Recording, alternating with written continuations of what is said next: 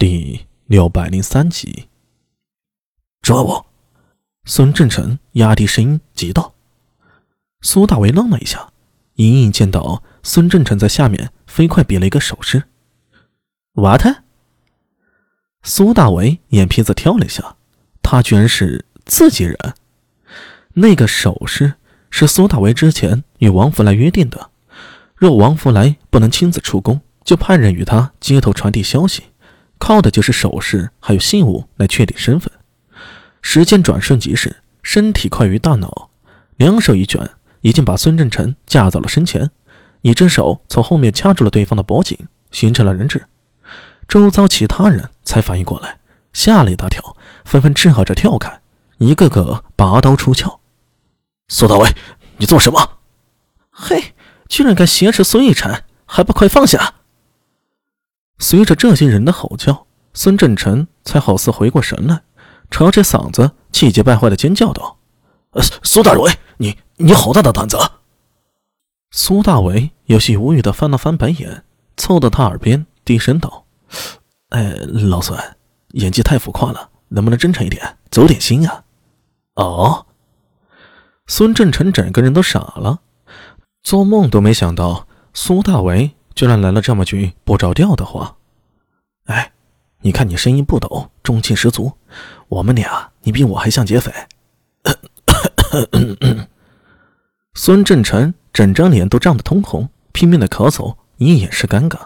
哗啦啦啦啦，一批身穿甲胄的武士，手持铁枪，向着这边大步跑来。无数甲叶撞击着，发出金铁交击之声。而沉闷的脚步轰隆隆作响，每一步仿佛都踩在人的心脏上。四周的气氛呢，一下子紧张起来。带队的武士大声喊道：“左领左右府奉命来此，人犯还不束手就擒！”那头领挥了挥手，枪兵便散开包围。后方还有人将背上的手弩给取了下来。苏大伟脸色变了变，犹豫了一瞬，伸手将怀里的孙振成推开，高高举起了手。抓住他！四周的人立刻一拥而上。所以，你就来我这里了。长安狱中，终年不见的黑暗里，火把在壁间燃烧跳跃着。隔着一道牢门，林老大一脸无语的看着牢里的苏大为。哎呀，我说你这人呢，怎么跟大牢这么有缘呢？林老大偷归张活凳，大大咧咧的。坐在苏大为面前，就跟他隔着道栅栏墙。苏大为靠在角落，背贴着墙，感受到大牢油金黄泥加砂石夯实的墙壁，那表面无比的粗劣，而且透着阴冷潮湿，让人太不舒服了。他甚至感觉有股子寒意顺着粗糙的砂石一直侵入到自己的肌肉骨髓里。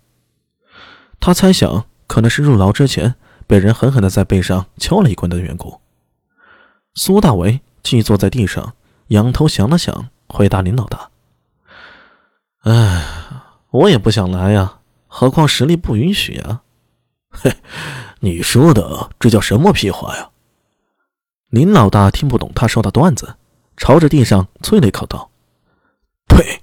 你放心，来了我的地头，哪怕你明天要杀头，只要在长安狱里。”我保证你能有口热饭吃。谢了。苏大伟还能说什么？只能报以苦笑。林老大又说道：“哎呀，还算你小子聪明。如果当时敢反抗，必死无疑啊。”苏大为默不作声。他当然知道，武媚娘和李治在各衙门里一定也有安插自己的人手，但是孙振成。到底是不是武媚娘的人呢？会不会是长孙无忌的人呢？给自己做了一个局，只有天知道了。无论是不是，在当时那个环境下都不重要了。大理寺左领左右府，代表的都是大唐官府。如果当时苏大为暴力抗法，只有一个下场，就是被当作叛逆格杀了。哪怕他能冲出包围，此后也只能浪迹天涯。家还要不要了？柳娘子和聂苏怎么办呢？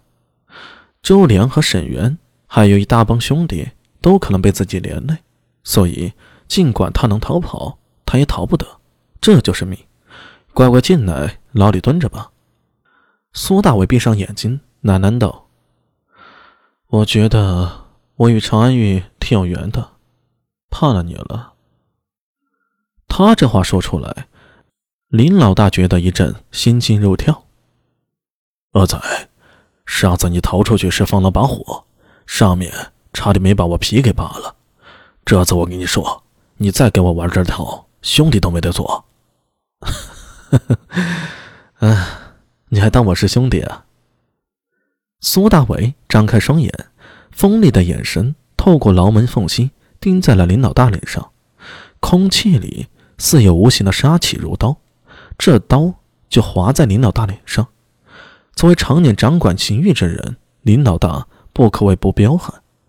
这些年，他不知道见过多少厉害的人物，怕死的。不怕死的，精神疯癫的，丧心病狂的，杀人成瘾的，那些人他都见过，也都藐视过。但是在苏大为的眼神下，林老大此时没由来的一阵心虚，下意识的偏开了头，避开了苏大为的眼神。